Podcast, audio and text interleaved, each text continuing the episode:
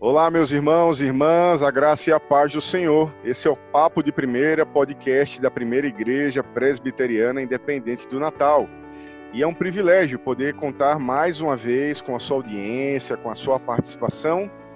E eu vou lembrar mais uma vez você de não esquecer de curtir as nossas redes e acompanhar as nossas atualizações. Isso é muito importante, porque Sempre que a gente promove alguma ação, a comunicação vai chegar para você de uma maneira muito mais rápida e eficiente. Por isso, acesse facebook.com.br IPI do Natal e curta a nossa página. Acesse também instagram.com.br IPI do Natal, procure lá o nosso perfil IPI do Natal, tudo junto.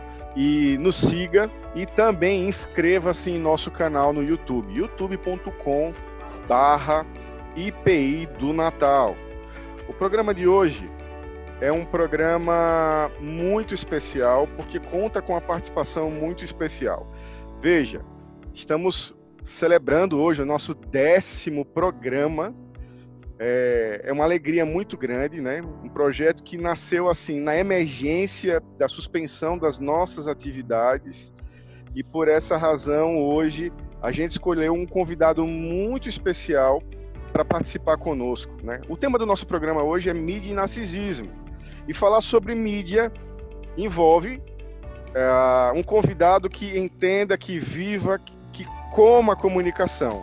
Ele é secretário de evangelização da IP do Brasil, não é de comunicação, mas tem uma longa experiência nessa área.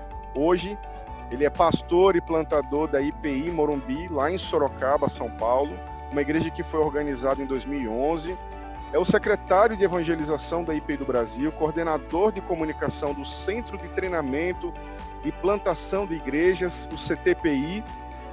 Para quem não conhece, esse é o projeto né, do, do Ricardo Agreste, que tem abençoado gerações com grandes eventos lá na região de Campinas, ah, apresentando preletores de várias partes do mundo e abençoando o nosso Brasil ah, com com ideias, com focos, com treinamentos na área de plantação e revitalização de igrejas. Ele também trabalha na mentoria de projetos de plantação e movimento em igrejas urbanas. Ele é casado com Aline, pai de Theo, Enzo e Luca, pastor ordenado da nossa igreja da IPI do Brasil há 16 anos. Seja bem-vindo, Caio Batista. Que Deus abençoe você e que alegria contar com a sua participação hoje. Por favor, dê um alô para os nossos ouvintes. Para mim é um privilégio, uma alegria. Você é um amigo querido, o Kleber também é um amigo.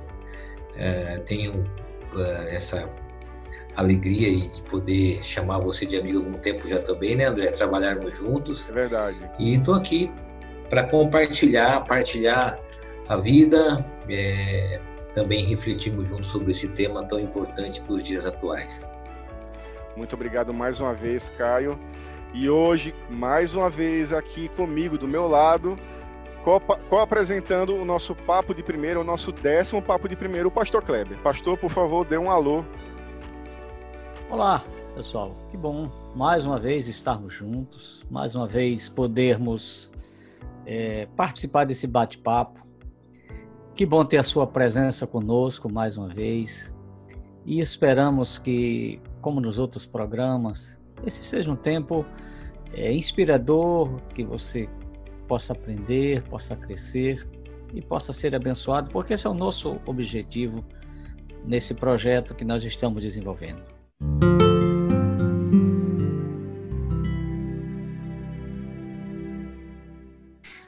É, Caio, sei da sua longa experiência nessa área de comunicação e obviamente que esse tempo agora ele requereu dos pastores de repente é, irem para os meios de comunicação, para as redes sociais, em virtude do afastamento do convívio diário e, e, e físico, né, presencial com os seus membros.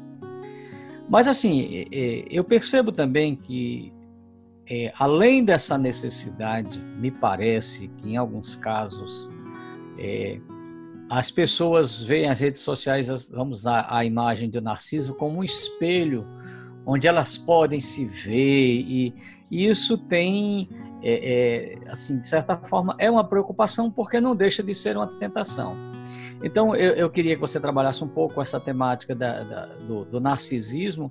Há uma necessidade, sim, mas como a, a gente ter o cuidado, é, a sabedoria de como usar as redes sociais de uma maneira que seja em proveito da igreja e em proveito é, da comunicação da mensagem do evangelho e da edificação da igreja. Interessante, né, Kleber? Porque antes de começar essa pandemia, eu já compartilhava isso em alguns ambientes, dando aula, em palestras, que a internet é um amplificador. Ele, ele tem ela tem né, esse sentido de amplificar as coisas a uma medida que a gente não imagina. Vou dar um exemplo, contar uma história aqui para exemplificar isso. Quando a gente era jovem, adolescente, né, é, a gente tinha o hábito de viajar, passear e fotografar as coisas, né? Então, quando você tirava um período de férias com família, ia numa viagem importante, você revelava essa foto é, e você mostrava para um círculo de pessoas muito próximas a você, o famoso álbum né, de fotografia, e você ficava ali mostrando para os seus amigos, vizinhos, às vezes um ambiente familiar ali com os primos, para você caçar as pessoas para você compartilhar essa experiência.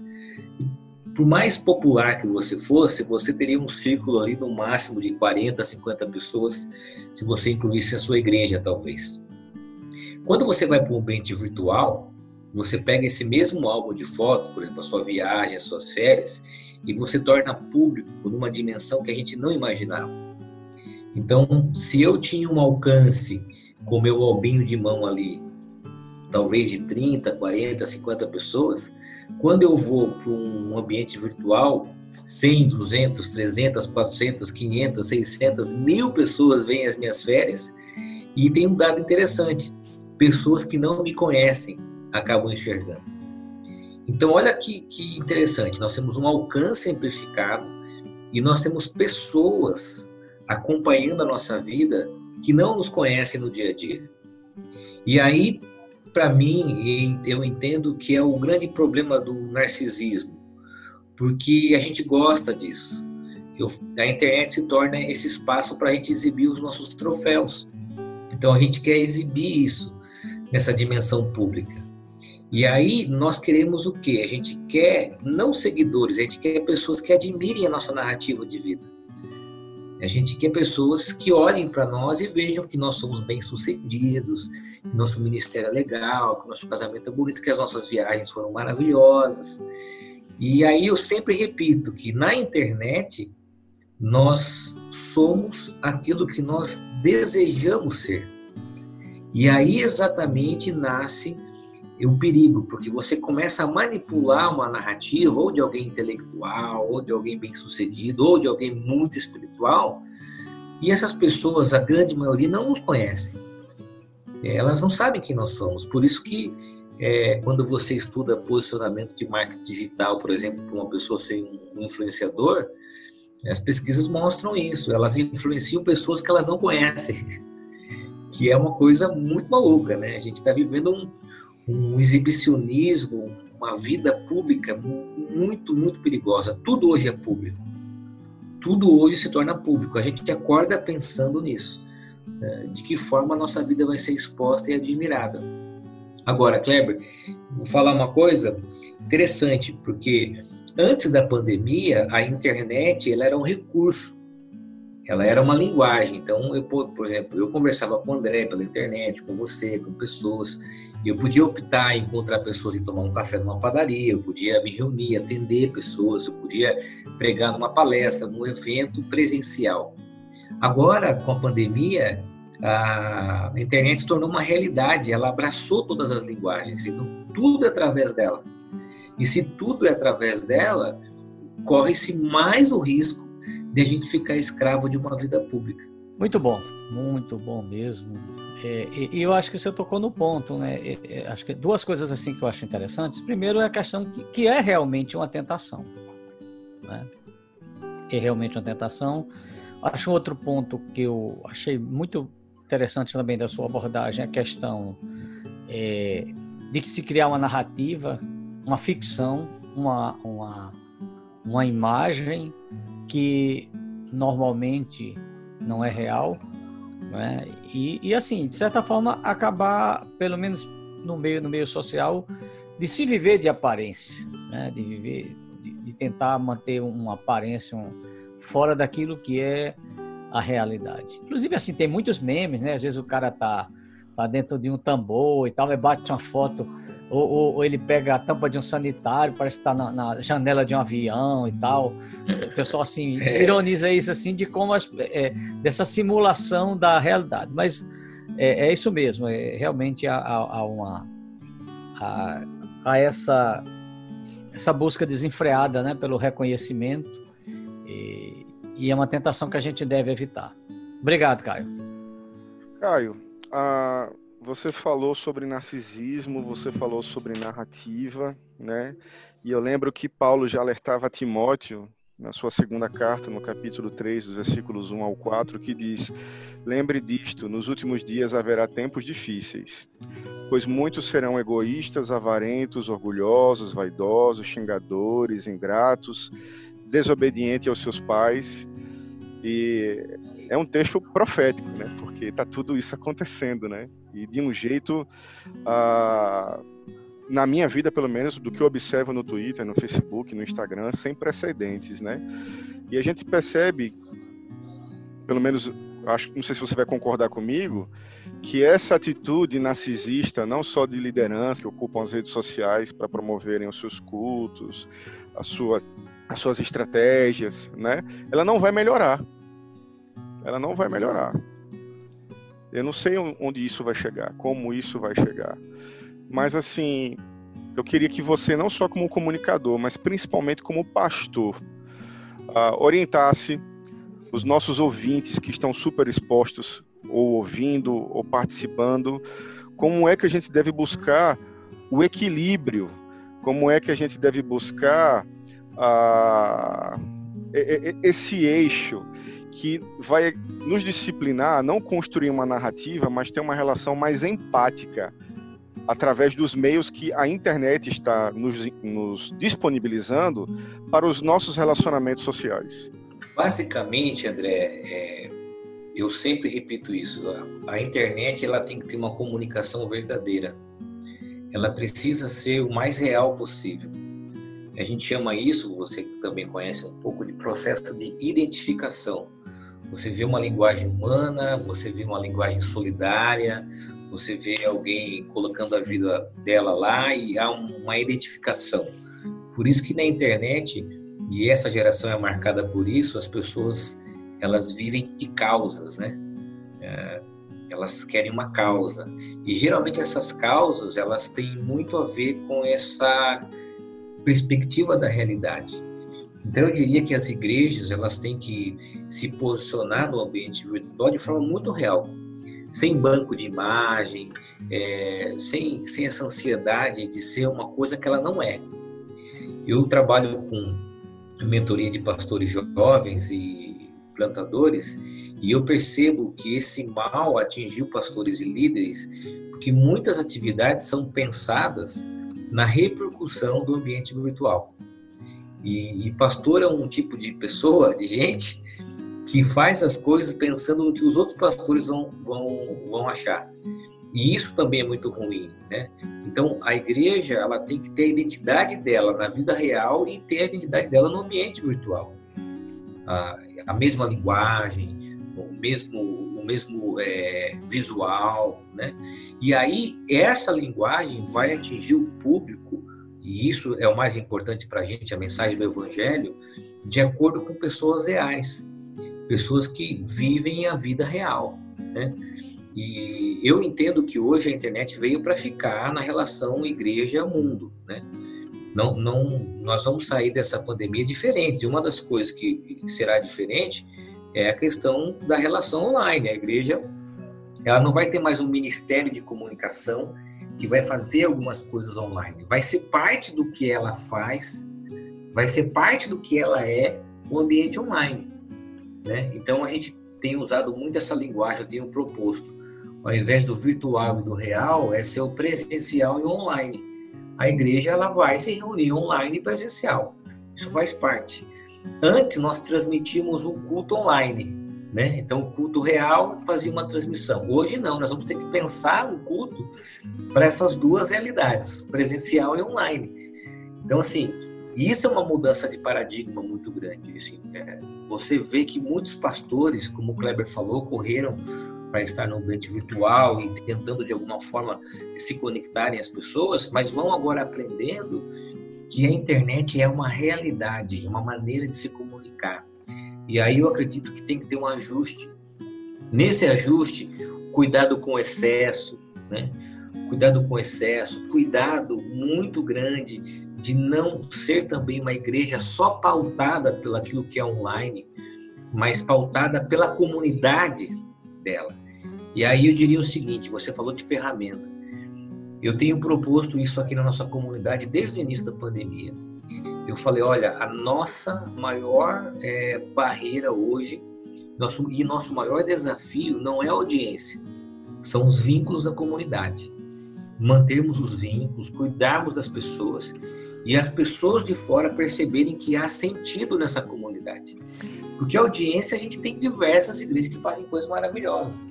Isso que você falou faz muito sentido, Caio. A gente pôde sentir isso ontem. O vínculo afetivo na transmissão da, dos Cabras de Cristo.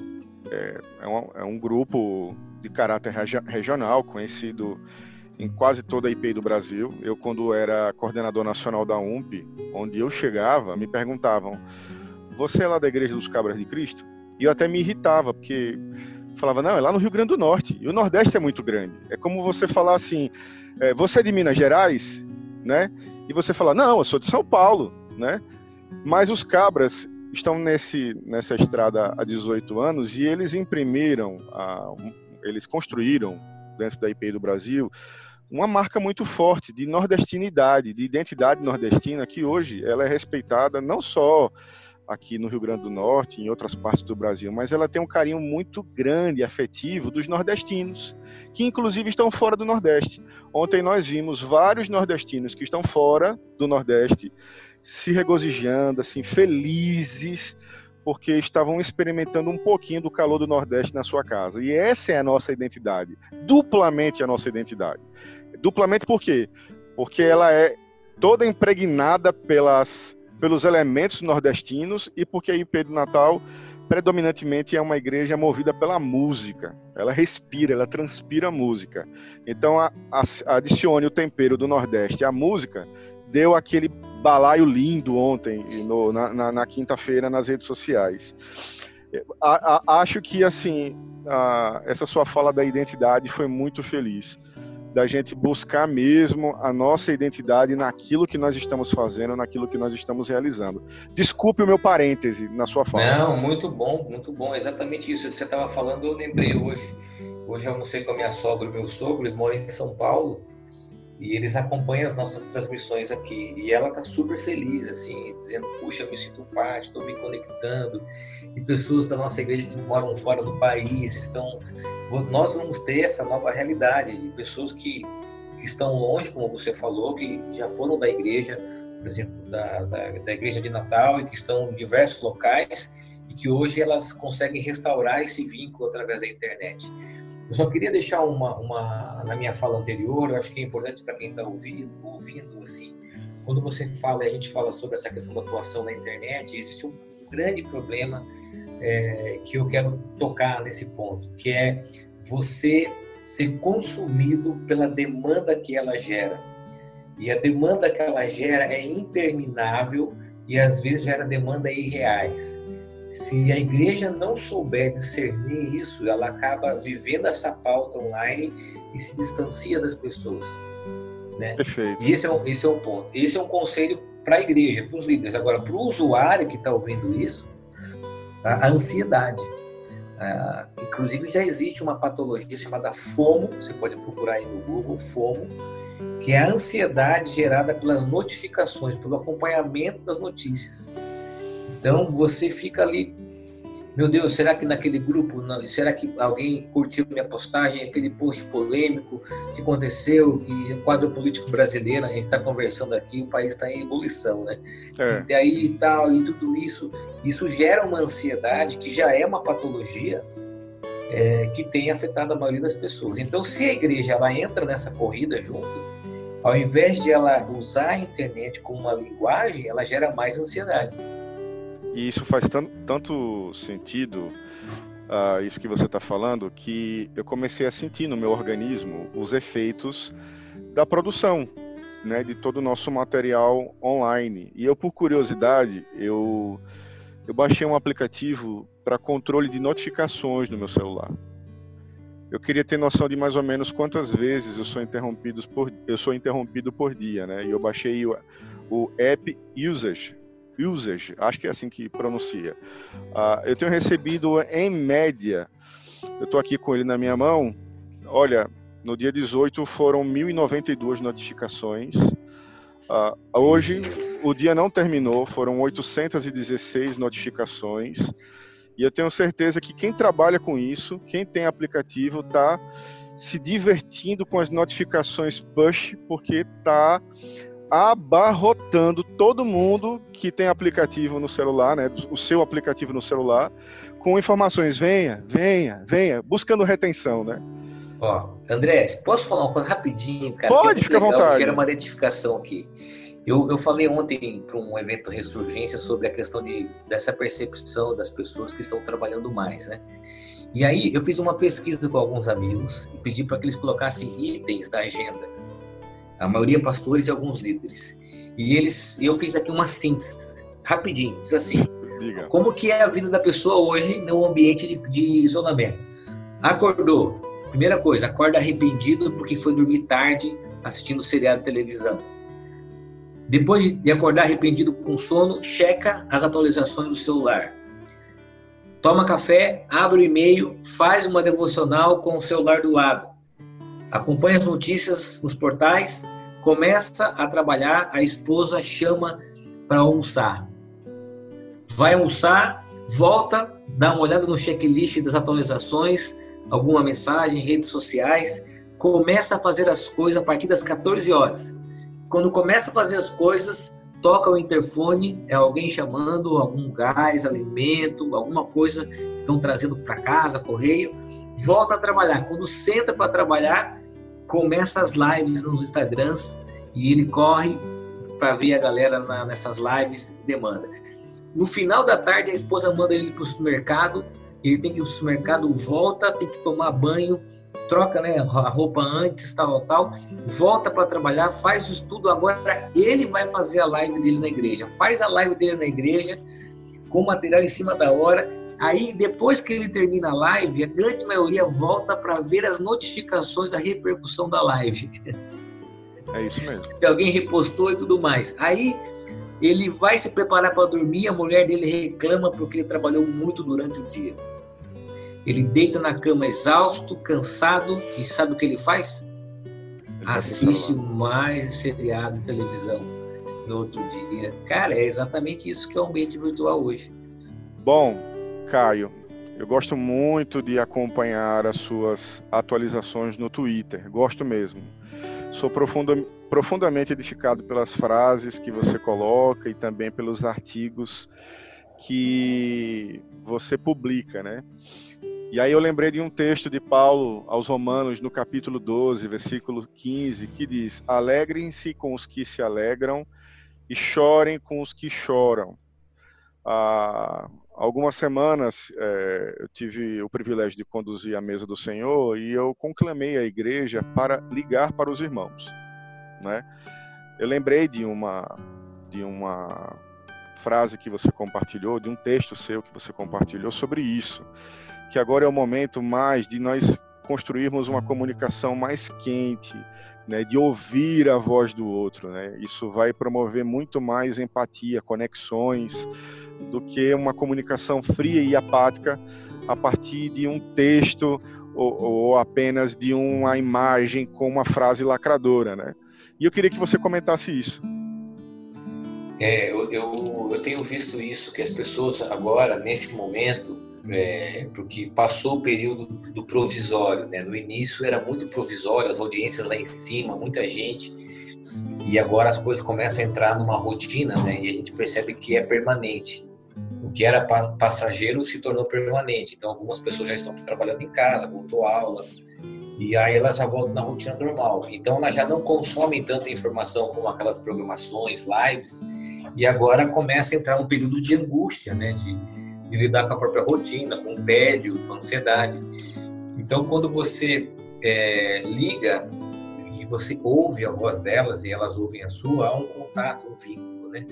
Nós começamos há duas semanas a, aqui na nossa igreja, identificando isso, não fui só eu, mas a equipe pastoral, espaços para as pessoas falarem. Então, por exemplo, eu estou falando com você agora, às 9 horas começa o um, um de unidade. Né? É, esse encontro é um encontro onde as pessoas falam, elas entram na plataforma azul e falam, não tem tem só um moderador com alguns princípios, um princípio de reflexão, com uma célula, um pequeno grupo, mas a ênfase é elas falarem, elas falam sem parar. Por isso que elas entram na live lá e, e mandam mensagem e ficam super felizes quando você dá uma cena e você olha quem está aqui assistindo a gente, a irmã, o irmão, eles ficam, nossa, que bom. Por quê? Porque eles estão lidando com essa situação do tédio, da rotina, né? Eles, eles precisam se sociabilizar na internet, precisam é, fortalecer esses vínculos. Então, essa é uma, uma, uma, uma coisa muito importante. Por isso que eu usei esse texto de Paulo, porque Ontem nós tivemos. Ontem não, perdão, meus irmãos. Nós estamos no sábado, né? Mas na quinta-feira nós experimentamos esse texto bíblico, né? Porque, pelo menos foi o que eu senti no chat durante a transmissão dos Cabras de Cristo, todo mundo se alegrando, né? E foi um momento que aqueceu com certeza o coração todos vocês que estão aí em casa acompanhando o nosso programa, né? Teve gente que até preparou canjica, pamonha, botou beiju, botou uma foto do lado da televisão, uma xilogravura do outro lado. Ah, e foi um momento muito especial para a vida da nossa comunidade, daqueles que puderam participar, porque ah, não foi um momento frio, não. Foi um momento de todo mundo se alegrar com os que estão se alegrando. E nós tivemos o privilégio, inclusive, de ver irmãos lá de do Rio Grande do Sul, de São Paulo, do Paraná, uh, do Pará, da Bahia, do Ceará, uh, enfim, de vários estados, inclusive do Chile dos Estados Unidos, se alegrando com a gente. Mas é necessário também nós chorarmos com os que choram, é, estabelecendo esse vínculo, né, que através, pelo menos eu penso assim, você me corrija se eu estiver errado, uma, uma ligação né, telefônica ela pode promover. O André, eu, eu, lembrei de uma coisa aqui, até falando dessa questão de vínculo, quando o Kleber me perguntou sobre essa questão do tema né, de hoje, que nós estamos falando sobre narcisismo, eu esqueci de algo que eu tinha marcado aqui, que é a questão do afeto, que a gente chama de afeto virtual, né? Porque não é só um espaço onde a gente manifesta ah, o desejo que as pessoas nos admirem.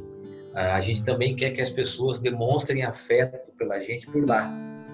Então eu já acompanhei como pastor, por exemplo, o marido vai lá, compra rosas ou flores, ou a esposa faz isso, né? Só para não ficar no exemplo masculino.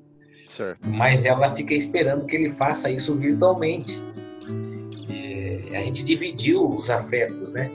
E aí a gente precisa que o, o outro demonstre por a gente né, virtualmente, mesmo que não seja verdade. O casamento em crise, os filhos têm problema, a gente sabe que conflitos reinam na casa, mas é aniversário do filho, coloca lá, ah, que filho maravilhoso, que, que, presente que Deus me deu. O moleque tá, tá com a orelha vermelha de e às vezes o casamento e, e, eu percebo que as pessoas elas querem esse tipo de afeto também real o afeto virtual então, por exemplo, isso é algo muito comum nos casamentos. E, e, isso alimenta muito essa ideia dessa narrativa feliz, dessa narrativa, né? E as pessoas elas vão se cansar disso. Elas vão se cansar disso e vão buscar alternativas. Eu acredito que a grande maioria não, mas uma parte sim, vão buscar coisas mais reais e verdadeiras. Mas as pessoas consomem, as pessoas elas vão atrás dessa dessa vida maravilhosa, dessa vida que é perfeita, né? A gente vê dos pastores, por exemplo. Os pastores seguem pastores que são admiráveis. Seguem pastores assim que são super bem sucedidos, né? E não avaliam a realidade da vida. Eu lembrei de Pedro repreendendo Jesus porque ele disse que ia morrer, né? Que ia, ele anunciando, né? Já o, o, caminho final aí do seu ministério, né? E, e, ele falando, não, não diga isso, por causa do conceito dele de que Jesus ele tinha que ser um, a, a majestade, o rei ali de Israel, político, autoridade, né? Que ia dar orgulho para ele e para todos os outros discípulos, né? Pois é. Nosso mestre nos ensina qual é o modelo. O modelo é o de simplicidade, né? Simplicidade. Então, exato, exato. sejamos simples. Caio Batista, eu não vou agora encerrar o programa, mas já, estamos quase encerrando nosso querido irmão, pastor, amigo. Ah, está aberto agora um espaço aqui para você no nosso programa. É, eu já falei lá no começo, mas para quem está chegando agora, é, para quem pulou um pouquinho o nosso programa, o pastor Caio, ele é secretário de evangelização da IPI do Brasil, né? E ele vai falar um pouco para você agora que está nos ouvindo, projetos da secretaria, campanhas que estão em andamento. Vamos aproveitar o Caio para conhecer mais a IPI do Brasil e o que ela está fazendo agora. Legal, eu, sou secretário, estou secretário desde agosto do ano passado, trabalho junto com o Jonas, querido amigo, e a gente tem aí, como qualquer outra igreja, passado por grandes desafios, né, desafios da, da pandemia. Uh, hoje nós temos diversos projetos de plantação, atuação missionária, uh, ainda alguns projetos de revitalização, que serão diretamente afetados pela crise, né, pela pandemia, especialmente as igrejas pequenas. Então, a secretaria, junto com o Ministério da Missão, é, entendeu que era o momento de nós nos unirmos nas diversas secretarias, a sua irmã, né, Ana Isaura, o Mário, Nação Pastoral, preocupados com aquele pastor que está lá naquele contexto adverso, como todos nós estamos, mas no caso dele é muito mais. Lembrando que a nossa denominação ela é feita na sua grande maioria de igrejas pequenas. E essas igrejas pequenas serão fortemente impactadas com essa crise. A ideia dessa campanha juntos é criarmos um fundo de apoio, de auxílio a esses pastores e essas igrejas. Inicialmente, essa campanha é dirigida aos pastores, pastoras, familiares, missionários e obreiros da igreja que se dedicam a, ao ministério dessas igrejas. Então nós temos um objetivo até é, novembro, outubro, outubro, né? Outubro, outubro. De levantarmos um fundo, um valor de 150 mil reais. Nós estamos desafiando aí, é, pedindo ajuda das igrejas, dos membros das igrejas locais, para que a gente possa aportar. Ah, essas pessoas já estão sendo auxiliadas só para você ter uma noção, isso ainda vai ser divulgado, mas nós conseguimos um auxílio através da Outreach Foundation de 4 mil dólares que foram destinados à compra de cesta básicas de pastores que já estão passando dificuldade. Então, a gente entende que é o momento de nós estreitarmos os vínculos, a nossa denominação, diminuirmos as distâncias e nos preocuparmos com os dias que virão. Né? Essa hoje é a nossa maior preocupação. Claro, a gente também entende que é o momento de pregarmos o Evangelho, palavra de esperança, especialmente porque os estudiosos apontam aí para uma onda de pessimismo pós-pandemia, de angústia, e é o momento de nós falarmos de esperança, da esperança em Cristo, da mensagem que transforma, e nós desafiamos todas as igrejas, todas as pessoas para estarmos juntos em missão, juntos nessa missão de pregarmos o Evangelho. É isso.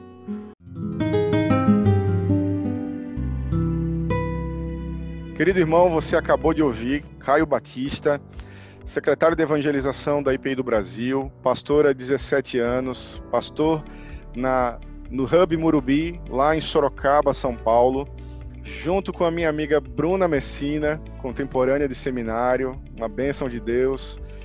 Caio, Deus te abençoe, não tenho palavras. Uma pena que já acabou. A gente Boa. poderia a gente poderia conversar bastante, né? Que Deus abençoe a sua vida, a sua família, seus filhos. É um privilégio para nós da IPI do Natal ter você conosco em nosso programa. Pastor Kleber.